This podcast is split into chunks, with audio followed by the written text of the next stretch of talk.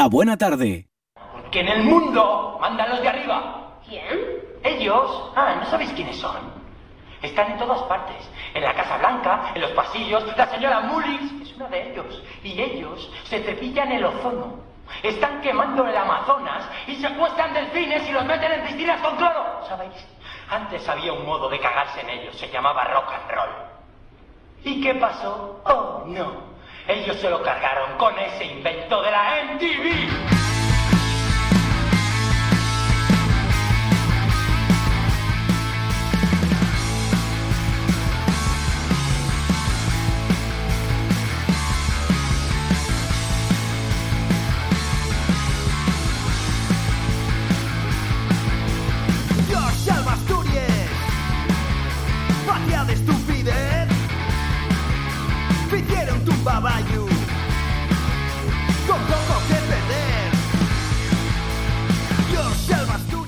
En el alderique de actualidad en asturiano de la buena tarde el año 2020 con un único tema, pero de rabiosa tendencia. La investidura in extremis de Pedro Sánchez y el papel en ella de nuevos factores políticos que apunten a una mayor importancia de lo regional, la investidura que güey entama. Y güey, vamos a debatirlo con Alba Estrada, Buenas tardes. David Fernández Buenas. Y Sergio Huelga. Buenas tardes. Debe estar aquí también Laura Marcos, pero está Marina en casa. Mandamos y un afectuoso saludo y los mejores deseos de que se recupere pronto. Por el momento estábamos falando de la investidura de Pedro Sánchez y esas sesiones de investidura que vivimos ayer y el sábado pasado están siendo de las más borronques que se recuerden. La extrema derecha fae llamamientos a una supuesta traición por parte de las fuerzas ya gubernamentales de Way y de ellos nacionalistas dicen que nun os importa la gobernabilidad o non de España. ¿Qué es lo que creéis, para entamar? ¿Estamos más exaltados que nunca o quizá ves al decir este tipo de cosas, de que nunca se vio nada como, como lo que Güey pasa, estamos cayendo en aquello de Sócrates en el que decía los mozos de Güey son unos tiranos ya en antes de Cristo? Sergio. Bueno, hay mucho que falar de todo esto, ¿eh? Eh, la gente yo creo que está encabronada directamente, fuera del Parlamento y dentro del Parlamento. Y, buena parte de, de mm, de esas tesituras, de esas posiciones que, que tienen los políticos, compártenlas y defiéndense en los bares. En los bares, eh, y- hoy por la mañana estábamos tomando el café eh, y el pincho y, la gente estaba cabreada también por la investidura, como si ello fuera, eh, vamos, la vida, poco más. Que se rompe España, que no, ¿para qué quiero yo España? Que, mm, yo, yo creo que la siente eh, está deseándose llevar bastante en vez de paralizar, de parar un poquillín, de respirar y decir, mm, ¿realmente todo esto que nos están diciendo ya es verdad o ya es mentira? Mm, estamos tragando más de lo que teníamos que tragar. Eh, yo creo que la situación mm, sin gobierno no tuvo tan mal en este año y pico que tuvo sin gobierno. Eh, ya pasó en Bélgica hace años que decían, oye, que lleven dos años sin gobierno y un país ingobernable. Oye, pues tampoco pasó nada, ¿eh? Siguen ahí los belgas cinco o seis años más tarde, después de tener ese gobierno que no había gobierno, ¿no? Eh, yo creo que teníamos que parar un poquillín, respirar, ver, ver y, sentir bien los mensajes esos que nos están dando los políticos, porque están alarmando demasiado, están llevándonos a la crispación. Y mira, que se crispen ellos, que falen en el Parlamento lo que tengan que falar y que nos dejen a las personas, a las personas de, de, pie poder respirar y estar tranquilinos una migalla. Tú que sabes un pocoñín de eso, Sergio, hay mucho teatro. Hay mucho dramatismo. Pero hay mucho dramatismo y, y, además, eh, no, solo en, cuanto a la crispación y en cuanto a, las formas de ser, sino en la forma de vender esos mensajes. Eh, y es cierto que la ultraderecha utiliza ese, eh, esos textos dramáticos, esa escritura dramática que, tiene muy poco que ver con la escritura narrativa que, tiene la, la, izquierda. Escritura dramática que lleve la semántica eh, partimos les cosas y colocamosles donde a nosotros nos salen de las narices y la escritura narrativa que lle, eh, perdón, semántica no, sintáctica y, semántica que lle la narrativa eh, el significado de las cosas tiene mucho poder y eso es lo que tiene la izquierda y ahora, mismo la gente no se para a ver los significados de las cosas párase de, ¿qué me estás contando en este momento? ahora, ya, trágolo, venga, a la bandera de España a la cabeza. Y bandera de Asturias, señera estrelada y curriña, lo que sea Y, y eso sí que es peligroso, ¿eh? A lo mejor había que parar un poquillo de tanto teatro y meternos un poco más en la poesía. David, como historiador, ¿qué pienses? Eh, nunca non se vivió nada similar o non lle pa tanto? Nah, non lle, non lle pa tanto. Yo, aquí lle la, la máxima de, bueno, esto de, que decía lo, decía lo Marx, ¿no? Lo de que la historia siempre se repite dos veces, una primero como tragedia, luego como farsa, ¿no? Entonces, neste caso, yo para mí lle lle claro que hay una, una farsa y una desexeración de, de bueno, pues de una, una tensión social que hay ahora mismo y que lle, bueno, yo diría que lle un fruto de, de simplificar el, el, debate político y un poco lo que decía Sergio, lle intentar taparlo todo con la, con la bandera y desaserarlo todo. Yo, mesmamente que entrugabes por el teatro, yo estaba viendo estos días la, la sesión y llamábame la atención porque con el cuento de que ellos tienen las pantallas allí, tú veías cómo cambiaba la actitud y la cara de un, de un diputado en función de cuándo lo enfocaban y cuándo no. Y podía estar, eh, bueno, yo recuerdo un momento de, de arrimadas que sacó ahí un cartel y tal, eh, tú veíasla tan tranquila, fue el momento de enfocarla y ya el cartel ahí para pa tal. Yo creo que hay de desaserar un poco el, la situación y, y, encima con, unos, con unas expresiones y unos, y unos argumentos que, que para mí fuera, fuera de lugar. Yo, falar de golpe de Estado, falar de, de presidente fake, de, de, de, de ilegitimidades de constitucionalistas frente a los que no son constitucionalistas, que, que da la sensación de que la Constitución nada más pertenece a, al sector más, más radical de la derecha, precisamente los que bueno, en su día votaron, votaron en contra. Entonces, yo creo que ye, espero que sea flor, flor de un día. De hecho, el PP parece que está, está reculando un poco, eh, dándose cuenta de que está dando espacio a la, a la extrema derecha, que yo, yo creo que ye el gran, el gran cáncer o el gran problema que tiene este Parlamento. Non ya la, la fragmentación, non ya que non son las tensiones territoriales y la extrema derecha y para mí es lo más, lo peligroso ahora mismo. ¿Aló? Yo creo un poco na, na línea de lo que decís vosotros, que, que en parte por cuenta de, de Vox, que subió mucho últimamente y demás, eh, los otros partidos de, de derecha, tanto el PP como Ciudadanos, también es un poco ñin, meca, pues tenemos que, que llegar un poco a la altura de ellos, ¿no? Entonces, eh, de ahí, eh, este alarmismo, esto, esta manera de apelar a, a lo, non sei, a lo, a lo máis rancio, a lo que máis, en vez de, en un contexto menos convulso, la, lo normal sería que la derecha eh, tirara pela vía de lo económico, el su argumentario habría de ir por ahí, como en el resto de países europeos, pero, pero tanto como eso, como tal la situación, como tal lo de Vox, yo cuando, yo cuando saquen les banderes, la patria, eh, ETA, todas estas cosas, ¿no? Y, y ver un poco el, lo de romper España, la, la cosa esta de, de ver la, la unidad de España como de algo sacrosanto, ¿no? Que yo un poco, yo, yo parece que yo un poco por a raíz de, de, de Vox, porque antes de ellos non estaban tan tan radicalizados el sentido de tan de tan dir al sentimiento. Andiven más a lo económico, pero pero al aparecer estos en escena me parece que yo cuando cuando apelen más a, a ese sentimiento y a ese bueno, a esa bandera, a esa pandereta, esas cosas.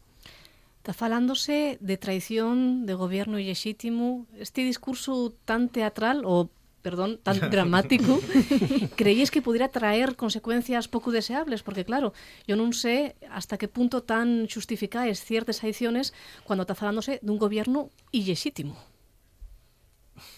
Bueno, eh, illexítimo non lle cuando lle un, un gobierno que, que sal de unha cámara legislativa eh, que está refrendada por unas votaciones. Eh, tenéis que fijaros cuando hay unas elecciones que todos los políticos piden que la gente vaya a votar. Lo interesante y lo importante de unas elecciones no es quién gana, sino que realmente este sistema te refrendado por la gente que va a votar. Cuanto más abstención hay, vamos a ver qué hacemos para poder solucionar es, es, esos temas que, tenemos, ¿no? Que, algo falla, eh, error en el sistema. Eh, y ese tipo no puede ser, porque todos los representantes que están ahí, eh, ya sea de la CUP, que nos puede gustar más o menos, ya sea de Vox, que nos puede gustar más o, o menos también, eh, todos son mm, representantes legítimos y todos tienen voz y todos tienen voto y votaron y unos callaron, otros abstuviéronse en lo que fuera.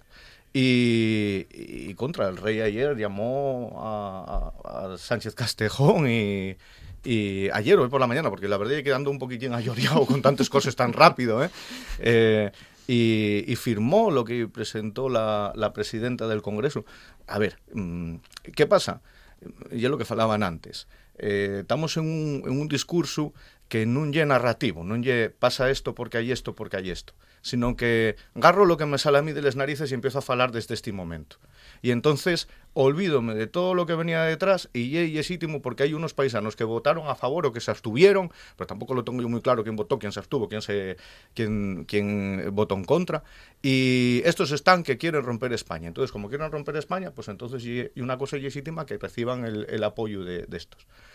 Eh, y luego los de Teruel, eh, que mm, nada, y que estos también quieren romper España ahora, porque como votaron a lo que nosotros no queríamos, eh, la gente muy acostumbrada a, a que se faiga lo que queremos nosotros y si no, nun respiro. Y, y, y, vuelvo a repetir lo mismo, hay que respirar un poquillín, ¿eh? hay que ponerse y tranquilizar y calmar y ver las cosas como son. Que nos viene bien luego a, a la siente de Vox y a la siente del PP y de Ciudadanos decir que esto ya es legítimo, porque así legitimamos nosotros también. Bueno, vale, pues oye, y el tu discurso. Quien te lo compre, perfecto pero para los demás, oye, que queden claro que este paisano que salió ahora de presidente y todos los ministros que ponga cuando los quiera poner, y los vicepresidentes que lloren y todos los demás, bueno, pues es, es, son perfectamente legítimos. Y ese discurso, David, tan peligroso del ellos y nosotros. Sí, ya que llega un momento que simplificase todo de tal manera que, que bueno, faen los dos, los dos bloques clásicos de, de izquierda a derecha que siempre existieron, pues ahora ya non lle eso, ya lle eh, nosotros os demócrates, que lle un pouco como parece que quieren enarbolar, frente a unha especie de contubernio xudeo-marxista internacional que vinga a acabar con, con, la, con el modo de vida occidental. Sei, lle, lle unha locura que, que al final yo siento y pienso la cantidad de cosas que yo descubro gracias a esta gente que soy sin, sin pensarlo nunca. Y de repente todos somos ETA, todos somos estamos somos enemigos de España, de non sei que. E é, é, é absurdo a mí eh, esa, esa retórica que, que tan non sei como como definila, tan tan vieja, tan casposona de pues eso, a mí recuérdame los un pouco sentía el otro día al desi Partido Verde eh, que facía un discurso que recordaba mucho los de la Plaza de Oriente cuando sale allí Franco con, con la conspiración judío-masónica, entonces había como una especie de red de que eran comunistas, masones, eh, todo contra, contra la patria. Y, y llega el momento que, que, que, que ya es absurdo. O sea, tomes la parte por todo, porque si Bildu, Sofita o, bueno, o Astiense eh, y apoya la investidura, y que los que apoyan la investidura son ETA, pero sin embargo la derecha está votando con el partido de Puigdemont eh, eso non se interpreta como son todos independentistas catalanes o con la CUP. La CUP tamén votó lo mismo que votó Vox. Y eso non quiere decir, obviamente, que la CUP y Vox opinen lo mismo, ni, ni, ni, mucho menos, cada uno tiene su, su estrategia política muy, muy respetable. Entonces llega, llega un momento que ya, ya absurdo y, desde luego si hay una cosa que es legítima o que es eh, ilegal, pues tiene lo muy fácil. Eh, al Tribunal Constitucional, si hay algo que incumple la Constitución, que, que, lo, denuncien. Aquí lo que se está haciendo y algamar una mayoría más o menos estable eh, para poder formar un gobierno. Y eso, bueno, pues de momento parece que lo, que lo consiguieron. Luego tendrán que pelear para presupuestos y para demás, demás cosas, pero, pero de momento y, es ridículo y, y una manera de intentar encenderles cais que yo creo que no va a funcionar, espero también. Pero bueno, y, y es lo que están jugando. Alba, como experta en payabres, que papel poden xugar es el uso destes, de, de, destes payabres nun discurso político, traición, ilegitimidad, etc. etc. Y, y un poco lo, lo que veníamos diciendo antes de, de apelar a, al sentimiento, a, a, mala atención de la xente, ¿no? Si tú, si tú dices traición, la xente lle como, ei, aquí dai, eh, esto lle legal, lle de alguna manera intentar vender el todo discurso, intentar intentar que te lo compren a tu costa, ¿no? Mm, y una cosa legítima, verdaderamente. Eh, estos partidos tuvieron los votos que, que tuvieron cada uno, eh, llegaron a una serie de, de acuerdos, juntárense, porque va a ser legítimo, pero si vendes que hay una traición, si vendes otra vez lo de romper España, que unos son ETA, que otros son tal, que otros... Bueno, igual y de quien que te lo compra. Les, les payadores ahí tienen un poco la cosa de, de captar la atención, de la cosa de un poco de evocativo, ¿no? pasando un pouco de lo general a lo particular, y é curioso porque fue Bildu, uno de los objetos protagonistas, por cierto, de, de toda esta discusión, eh, el único ou polo menos uno de los pocos partidos no acordarse de Asturias, facendo referencias a ese concepto tan arraigado en todavía de la Asturias obrera. Lleemos en asturias.com, Asturias tamén se citó na intervención dos Carmatute, vocero de H. Bildu, que fixo con los 52 diputados de Vox saliendo de la sala en modo de desprecio al vasco. El parlamentario defendió la solidaridad entre pueblos citando eh, delles nacionalidades del Estado, entre ellas la Asturias obrera. Y es curioso que un partido vasco vaya a acordarse de nosotros. Bueno. Eh, bueno, estamos delante de una patata caliente porque Oye. nadie quiere contestar. No, de vez en cuando que se acuerden de nosotros y de algo hasta prestoso, ¿no? Aunque, oye, ya sea Bildu, yo creo que, De cuando en cuando. que hasta el, el paisano más eh, español que se sienta aquí, yo qué sé, el otro día hablábamos de Cantelli poniendo una bandera, pues vamos a sacarlo hoy, que, que tiene que cambiarla dentro de dos meses otra vez el. Eh, mm, yo creo que hasta él dijo, coño, salimos, por fin, ¿eh? porque tenemos allí siete, siete, ocho representantes, tenemos, tampoco importa mucho, la verdad, porque eh, son partidos eh, sucursales, por decirlo de alguna forma, entonces no, nunca vamos a escuchar eh, eh, la bandera de Asturias allí defendida por, por eh, asturiano. Eh, fai años en la anterior legislatura o, o en las anteriores legislaturas porque son tan curtis que no sé muy bien cuándo también salió por compromiso y falaban de la oficialidad del asturiano y demás entonces bueno son gente que, que tiene una eh, un, un condicionamiento de solidaridad obrera de solidaridad entre pueblos y, y claro pues falaría de Galicia Ceibe falaría de Asturias eh, obrera, eh, que sé, el país guionés, que está también de moda un año. Mm, Bueno, pues me bien, oye, mira, pues eh, un saludo para aquí, desde aquí al diputado de Bildu. Por acordarse de nos. Sí. David.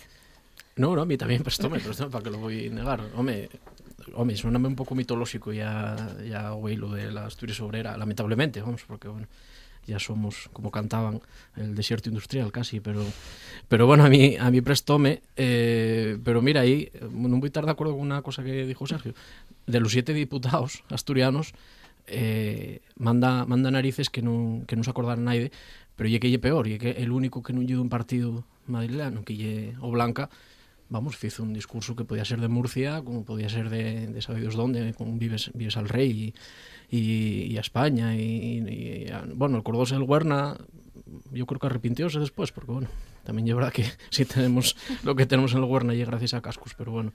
Eh, a mí lo que sí que me llama la atención en, en este, en este es que precisamente eso, teniendo siete diputados, eh, el que consiguió igual que los, las estaciones de Asturias no se, de FEBE no se pesen fue el de Teruel.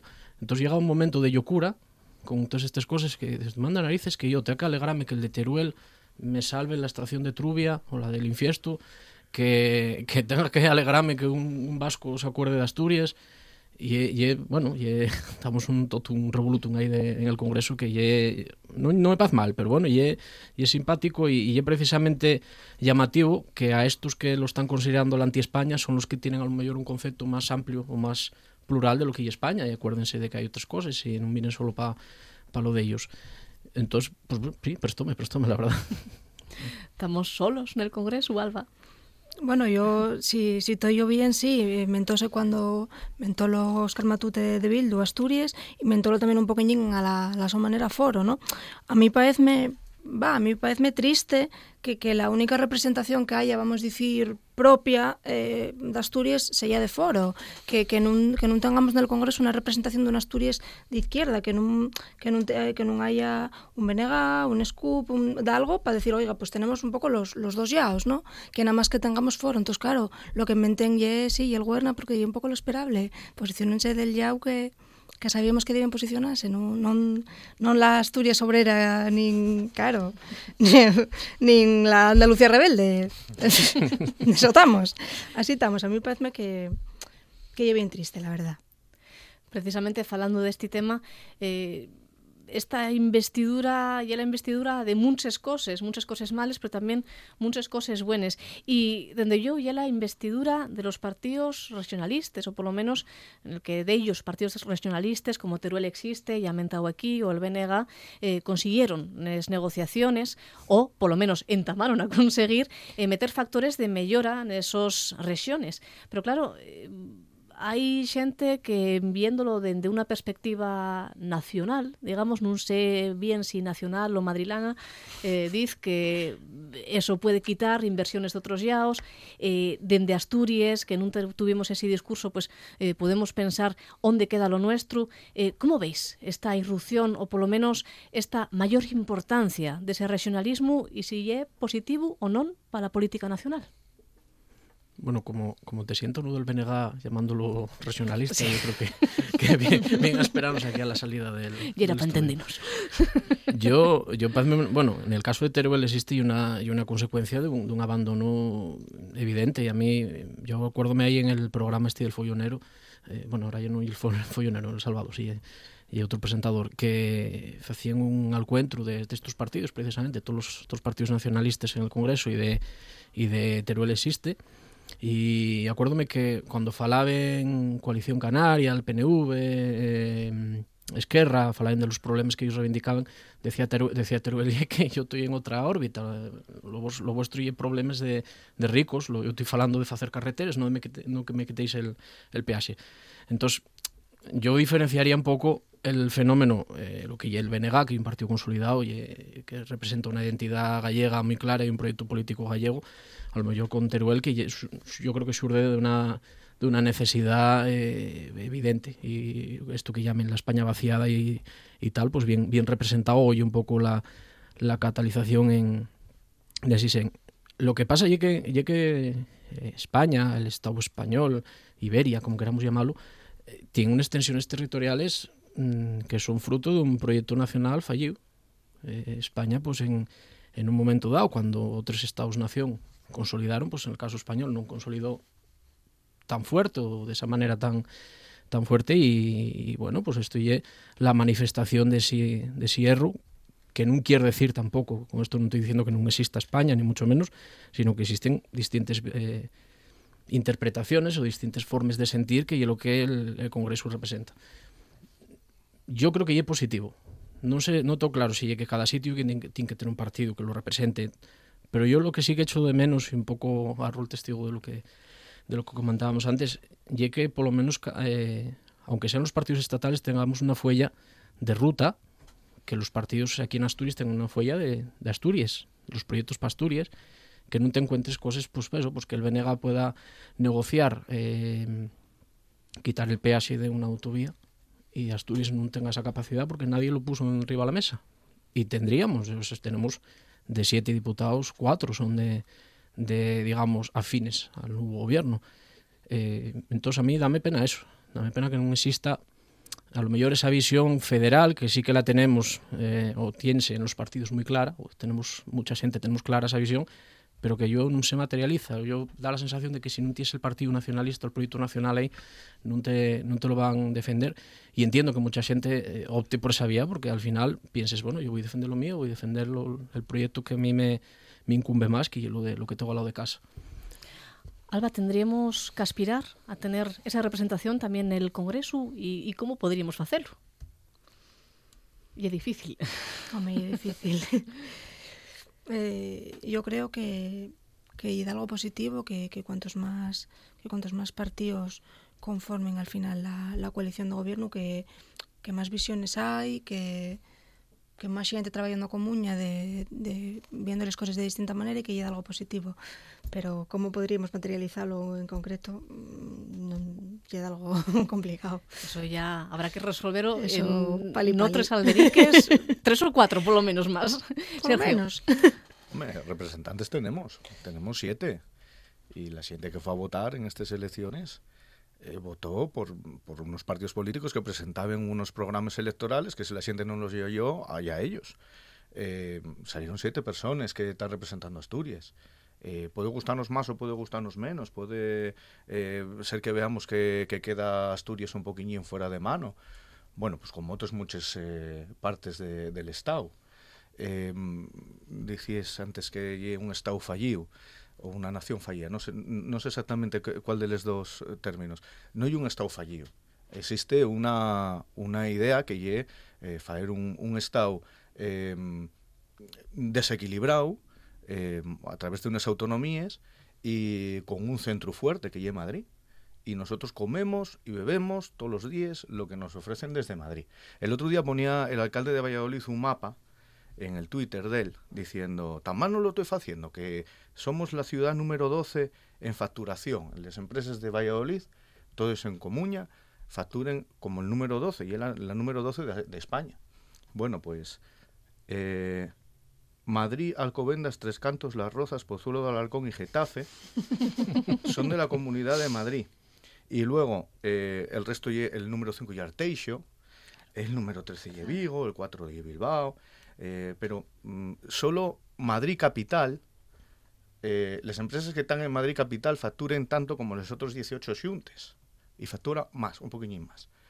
Esto y un modelo de Estado. Y este modelo de Estado y el que nos llevó durante muchísimos años el Partido Popular y el Partido Socialista y, cuando gobernaba con Convergencia y oye, pues en la provincia de Barcelona hay tres, Martorell, Barcelona que es la número 2 y el Prat de Llobregat que es el número 16. ¿eh? Bueno, pues eso también, oye, cada uno picoteaba. Bilbao y la número 4. El PNV también participó de este modelo de Estado. Eh, si, nos, si, si vemos bien este mapa que yo tengo aquí delante en el teléfono móvil, eh, fala de la España vaciada. Alrededor de Madrid no hay nada. Lo más cercano es Zaragoza, Valladolid. eh, entonces, eh, esto explica, esto es un modelo de Estado. Y el modelo de Estado que la siguiente vota con partidos sucursales que nos venden desde Madrid, que nos venden les, mm, les grandes eh, emisores de radio, les, eh, eh, les compañías de comunicación, y nosotros tragámoslo, vémoslo, y luego mm, la gente que quiere vota y vota por estos partidos. Ahora, mm, si tiene que venir uno de Teruel, bueno, pues tendremos que rezar al de Teruel para que nos ponga eh, parades de, de la FEBE mucho mejores de los que tenemos, o por lo menos que tenga tren la parada, no solamente que quede en parada, que eso ya hay. Da el tema para aldericar mucho y vamos a seguir aldericando, pero ya tendrá que ser para la semana que viene porque tenemos que pasar a la literatura de la mano de nuevo de Alejandro Fonseca. Alba, Sergio, David, muchas gracias por venir y hasta la semana que viene o cuando queráis volver. Bueno, muchas Gracias a ti. Ahora en RPA puedes rebobinar cuando quieras. Rebobinar cuando quieras. Accede a www.rtpa.es y disfruta del servicio a la carta de RPA. Toda nuestra programación donde quieras y cuando quieras. Buenos días, Asturias. Comenzamos jornada de martes. RPA, la radio autonómica.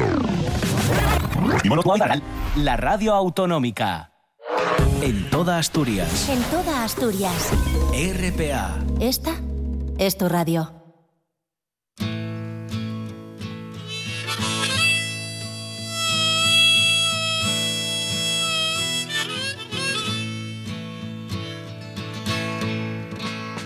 Ain't it just like the night to play tricks when you're trying to be so quiet? Sit here stranded, though we're all doing our best to deny it.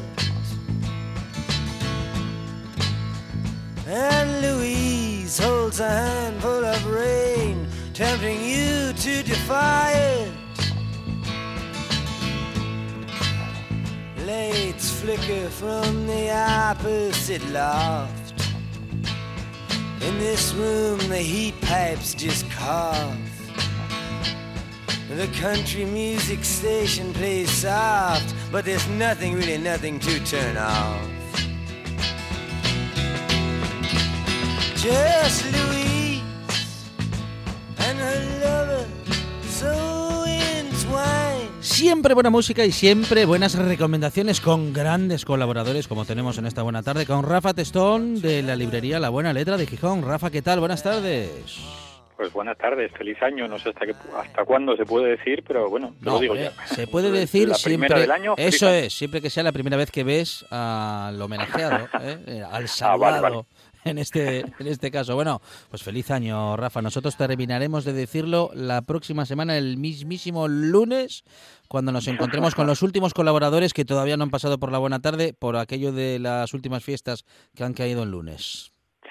Sí, sí, sí. Pues nada, vemos que el, el año por lo menos empieza siempre aquí en la buena tarde con muy buena música. Sí, eso, eso procuramos. ¿eh? Bueno, y con buenas recomendaciones, eh, sobre todo literarias. Gracias, bueno, a Rafa y a todos los libreros y libreras que pasan por esta buena tarde. Bueno, pero contigo, Rafa, tenemos, lo tenemos asegurado cada semana. ¿eh? Pues muchísimas gracias. Pues mira, hoy hoy quería repasar un poco, porque bueno, al estar en la librería, lo más vendido estas Navidades, que casi al final siempre es un reflejo de lo que más se vendió durante el año, porque el año lo que hace es refrendar un poco los libros que durante el, perdón, el periodo de Navidades, esta, esta última época del año, refrenda un poco todo lo que se fue moviendo el resto del año y, y comentar un poco eso- esos libros más vendidos y después un par de recomendaciones. Muy bien, vamos, En- vamos con en ello. En cuanto a los libros eh, más vendidos, pues yo creo, bueno, aquí repasando un poco por otras librerías y, y Cegal, aparte de lo que tú puedas tener en tu propia librería, pues eh, el inevitable Arturo Pérez Reverte con Sidi, yo creo que fue el, el gran triunfador de estas fiestas, junto a los dos premios Planeta, como es algo habitual, que es Javier Cercas con con Terra, Terra Alta y Manuel Vilas con Alegría y después Dolores Redondo también con la nueva entrega de Amaya Salazar. Eh, todo esto todo esto te daré. Estos cuatro títulos yo creo que son los que más se movieron. Después hubo alguna de estas sorpresas que funciona muy bien y que a lo mejor ya va dependiendo un poco de cada librería. En mi caso es un libro que después se agotó, pues a lo mejor fue Lluvia Fina de Luis Landero o, o El Infinito en un Junco, ese maravilloso libro de libros que escribió Irene Vallejo y que hoy volvió a llegar a las librerías en su quinta edición, que se había, que se había agotado antes. Tenemos también valores seguros como, como el último de Asteris, que también funcionó muy bien. Y en clave local, ya el libro del que hablamos de, de Puro Gijón, eh, en clave muy local, yo creo que fue el, el libro de las Navidades en las librerías, en las librerías gijonesas, así como el libro de la San Silvestre, del cual hablamos también. Y también en clave asturiana, pues dos títulos, La balada del norte de Alfonso Zapico, el volumen tercero, que Qué bueno, qué bueno, qué bueno, del- Alfonso Zapico, sí señor, qué bueno. del cuarto sí, Mm, y, al, y el gran Julio Rodríguez con el gran Pirelli. Mm, claro, también, también, también. Fíjate que prácticamente todas han pasado por esta buena tarde, Sí. Rafa, entre recomendaciones, entrevistas nuestras y demás. Sí, sí, pero que, que sí que hemos que, que- que hemos tenido aquí a, bueno pues a todas esas recomendaciones a todos esos libros autores y autoras ah, y que nos hace pensar eh, Rafa que, que tenemos buena literatura bueno esto lo hemos dicho muchas veces contigo no pero bueno en fin que Sí, tenemos aquí- buenos y grandes aquí- creadores en Asturias sí señor En Asturias tenemos grandes creadores y lo que viene, que iremos hablando este año a lo largo de 2020, lo que viene, porque viene muy buenos escritores, escritoras, muy buenos títulos y que estamos esperando como agua de mayo. El más cercano va a ser ya para eh, 10 días aproximadamente, 10-15 días, Ricardo Menéndez Salmón, uno de los más grandes autores en, en castellano de este siglo XXI, que, de- que, nos, que nos depara novela nueva. Siempre es un acontecimiento en seis barras, la nueva novela de Ricardo Menéndez Salmón.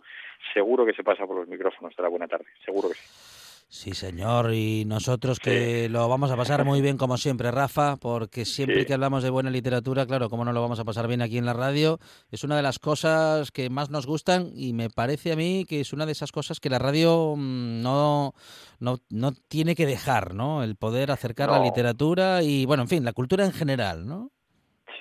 Además yo creo que la radio es un gran medio para esto, porque tú lo ves detrás del mostrador de una librería, hablando con otros responsables también, como el esto algo que escuché en la radio, es muy habitual que te vayan a la librería con algo que escuché en la radio y es eh, la verdad que es un gran un gran medio de comunicación para difundir libros, para bueno, porque tiene ese, poder también evocador de la palabra, si puede contar con el autor, con la autora, pues mucho mejor.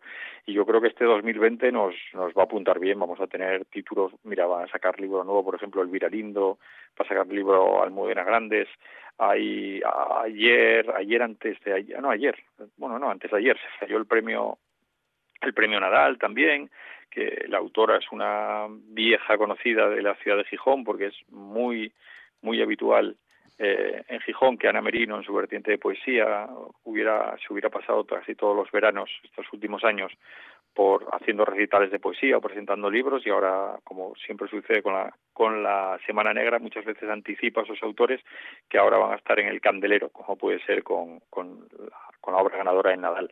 Otra autora que se pasó por la Semana Negra muchos años que pasó bueno a lo mejor un poco más desapercibida porque porque estaba en editoriales más pequeñas de Susana Martín Gijón y ahora acaba de publicar una novela reciente reciente que llegó ayer a las librerías titulada Progenie, que yo creo que se va a convertir en una de las sorpresas literarias de este año cuando hablamos de novela de novela policíaca, un fenómeno como va a ser el de esto ya es un poco un poco osado decirlo, pero igual que fue el fenómeno Carmen Mola con la novia gitana, ahora que hablamos aquí, o, o la misma Dolores Redondo con su trilogía El Bazán, o, o también eh, Antonio Gómez Jurado con Loba Negra y, Reina Roja, yo creo que Susana, Susana Martín Gijón con este libro, con Progenie, va a inaugurar una serie porque tiene una buena inspectora de policía para para convertirla en un personaje, tiene un caso intrigante, tiene una novela que ya hemos tenido la oportunidad de leerla en, en, anticipado, que nos lo enviaron algunas librerías, y es una novela de esas que van, que va a enganchar desde el principio, una novela con, llena de sorpresas, llena de giros, con muchísimo ritmo narrativo, con buenos personajes, y se va a convertir en uno de los fenómenos literarios del año, sin duda, este, esta novela de, de Progenie. Es Rafa Testón de la librería La Buena Letra de Gijón y con él tenemos recomendaciones aseguradas en esta buena tarde. Lo tenemos cada semana, además por partida doble, con recomendaciones literarias en general y literario-deportivas en particular. Mucha literatura y muy buena siempre con Rafa Testón. Rafa, feliz año, muchísimas gracias y a por un 2020 ah. lleno de libros. Lleno de libros y lecturas. Feliz año. Un abrazo. Un abrazo. gracias.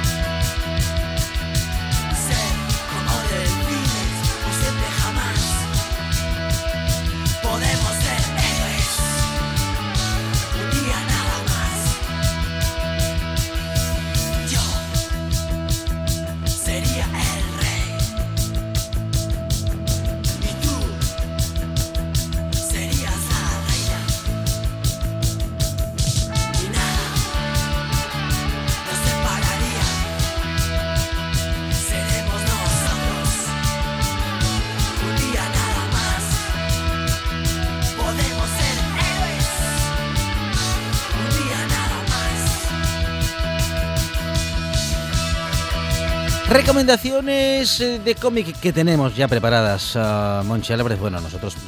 Las tiene preparadas Manolo. Tenéis preparadas él y nosotros, a partir de comunicarnos con él, también las podemos ofrecer a nuestros oyentes en RPA en la buena tarde. Manolo González, ¿qué tal? Buenas tardes. Hola. ¿Qué tal? Muy buenas tardes. ¿Cómo estamos? Os oigo muy lejos. ¿Sí? No. Espera que nos acercamos. A ver. No, Monchi le oigo muy mal.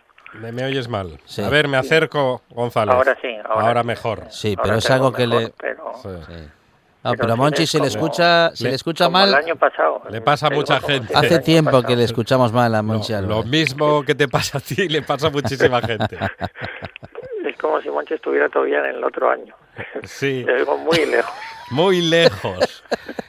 Ve, ve a la luz, vete a la luz. Qué gran barrio de Avilés, la luz. Sí. Vamos, que hoy tenemos también un libro como primer libro del mes. Ah, Y bueno. Es un libro muy interesante. Mm, Su autor es Jonathan Coe, la editorial es Anagrama, 516 páginas, El corazón de Inglaterra. Y os voy a contar de qué va El corazón de Inglaterra, que va a ser uno de estos libros, ya fue uno de los libros del último trienio o trimestre, trimestre del año pasado y será uno de estos libros de este año por de lo que habla. Después de retratar la Gran Bretaña de Thatcher y Blair en las aclamadas El Club de los Canallas y El Círculo Cerrado, Jonathan Coe retor- retoma a unos cuantos de sus personajes y aborda el Brexit.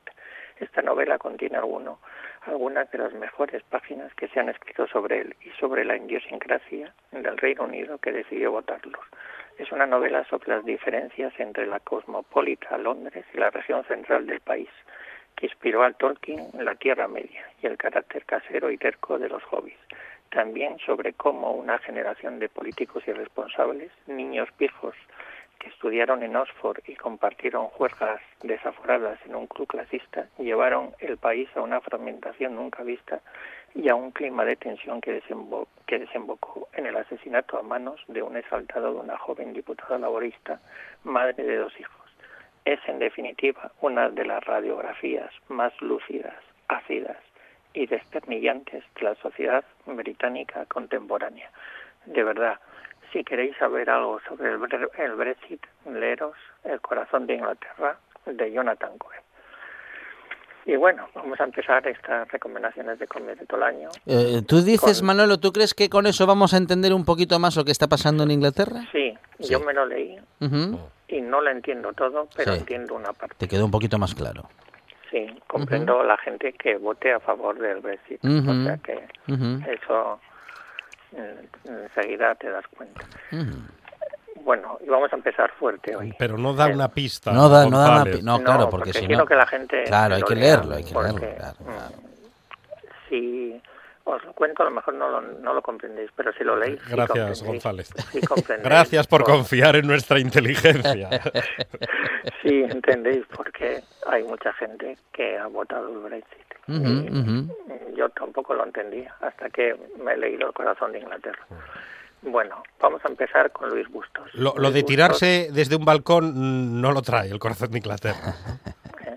no, bueno, No, eso, eso es sí, eh, eso- cuando están borrachos. Ah, cuando están O borrachos. Ah, y cuando algún. están Sí, cu- con exceso de lo que vamos a hablar ahora. A ver, Ah, ¿con venga. exceso de qué? A ver. Porque votar borracho no se puede. Fariña, Fariña. de Nacho Carretero. Sí, señor. Historias e indiscreciones del narcotráfico en Galicia. Plan B, 124 páginas. En los años 90, el 80% de la cocaína desembarcaba en Europa por las costas gallegas. Además de su privilegiada posición geográfica, Galicia contaba con todos los ingredientes para convertirse en la nueva Sicilia. Atraso económico, una centenaria tradición de contrabando por tierra, mar y ría, y un clima de, ad- de admiración y tolerancia ante una cult- cultura delictiva heredada de la época de los inofensivos y benefactores capos del tabaco.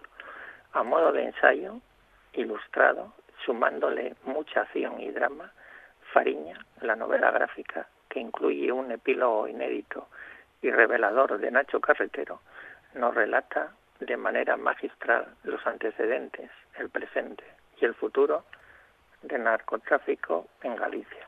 Os cuento un poco que en este epílogo que incluye esta, muchos datos de Nacho Carretero cuenta que un día le llama uno para comer en un restaurante de Vigo y le dice que por qué él no está en Fariña, que hay muchos como él que si no están pierden el como podemos decir como un, prestigio, ¿no?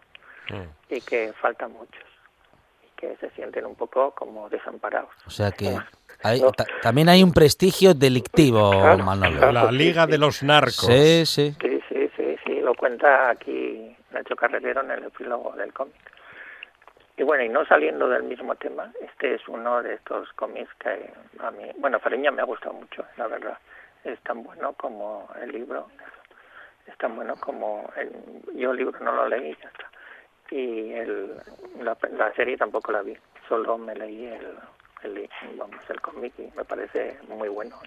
Y yo creo que cuenta más cosas que tanto en, en la serie como en la novela no se ha podido contar. No digo más.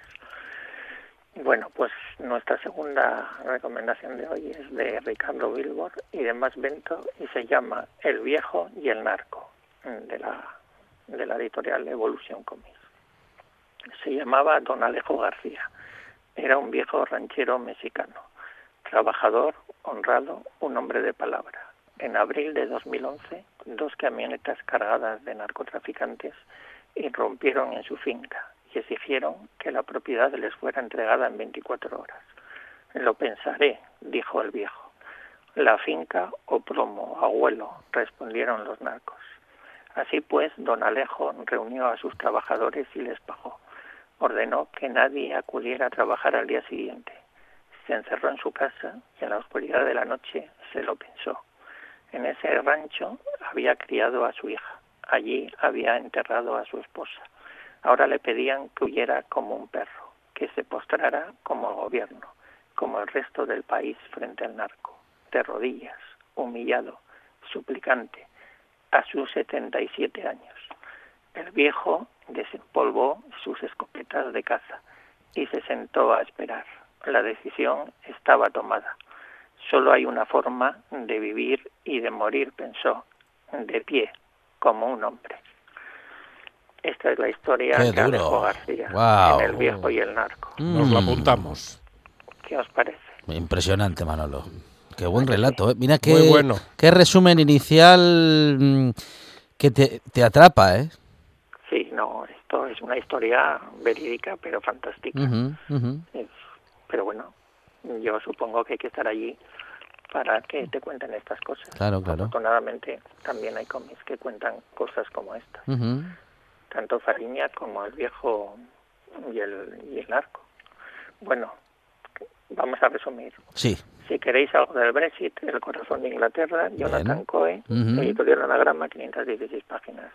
Y para empezar, estos dos maravillosos cómics, Luis Busto, Luis Bustos Fariña, de Nacho Carretero, Historias e indiscreciones del narcotráfico en Galicia, lo publica Plan B, 124 páginas, y de Ricardo Bilbor y Más Bento, El viejo y el narco, Evolution Comics, la historia de don Alejo García. Y bueno, por esta semana y empezando el año fuerte. Empezando muy bien. Sí, señor, es Manolo González y sus recomendaciones de cómic y demás cosas en esta buena tarde, pero fundamentalmente de cómic. Manolo, feliz año. Un abrazo. Un abrazo, Feliz año a González. todos los oyentes. Gracias. Cosas que pasan en la buena tarde.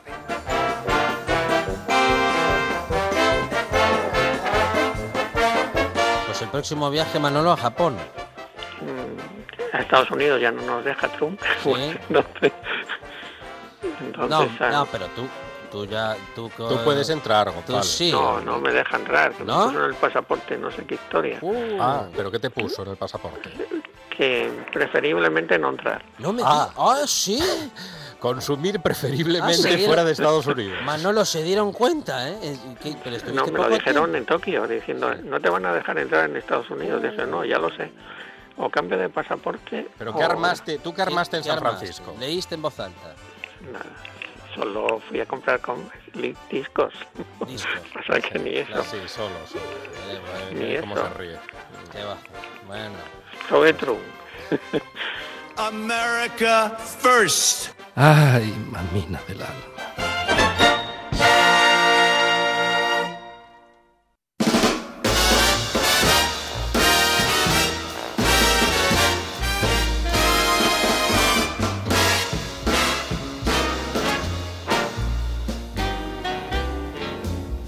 Once in my life, I have someone who needs me, someone I've needed so long.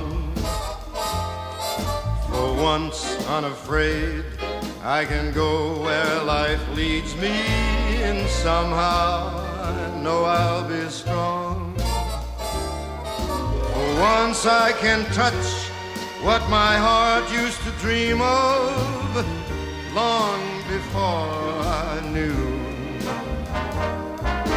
someone warm like you would make my dreams come true.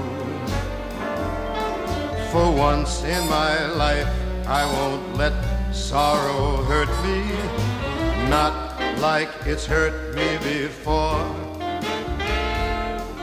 For once, I have something I know won't desert me, and I'm not alone anymore. For once I can say this is mine, you won't take it long as I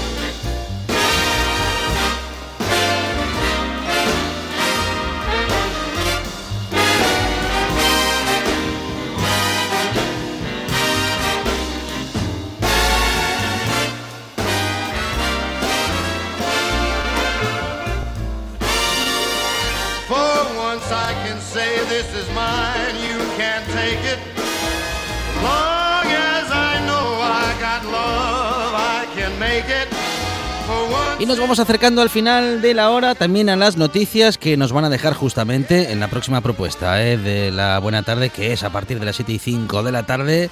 eh, una conversación muy interesante que tenemos eh, pendiente con Olga Gutiérrez, que nos va a acercar las últimas novedades en tecnología y de lo que podremos hablar, bueno, durante muchos minutos, porque hay muchas novedades, la tecnología avanza, usted ya lo sabe muy rápido, y en esta buena tarde queremos estar enterados de todo. Y Olga Gutiérrez, que sabe tanto de tantas cosas, y especialmente de tecnología, nos va a acercar las últimas novedades en tecnología, pero eso sí, ¿eh? en idioma que se pueda entender.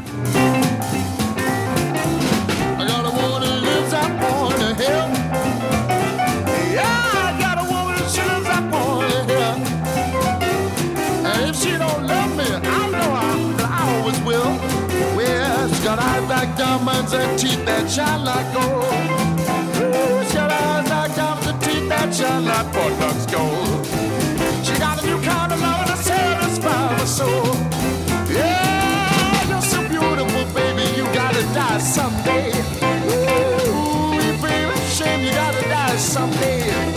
Empezábamos el programa hablando de tecnología, pero de la tecnología aplicada al día a día y también a los problemas territoriales. Nos explicaba Carmen Martínez que el CSIC está mm, ayudando a que muchas actividades económicas se puedan quedar en aquellos, eh, bueno, en fin, en aquellos pueblos o núcleos rurales en los que la población va disminuyendo. Pero claro, disminuye porque hay algunas actividades económicas que no se facilitan y que el CSIC está facilitando justamente los elementos para que los emprendedores y emprendedoras se queden donde están y puedan emprender.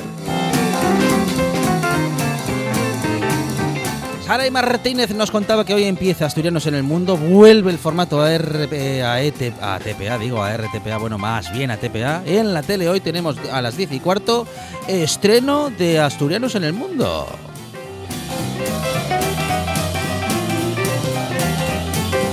Miguel Ángel Ureña nos asegura que, en fin, que en las fiestas todos nos pasamos y él también, pero que lo que hay que hacer es justamente, bueno, pues intentar medir eso de consumir eh, grasas y hacerlo con moderación.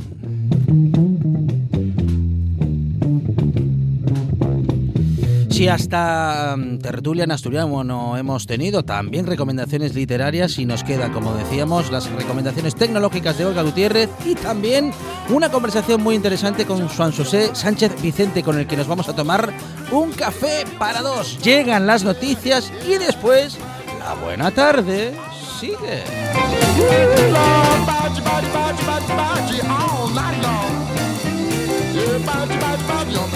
Yeah,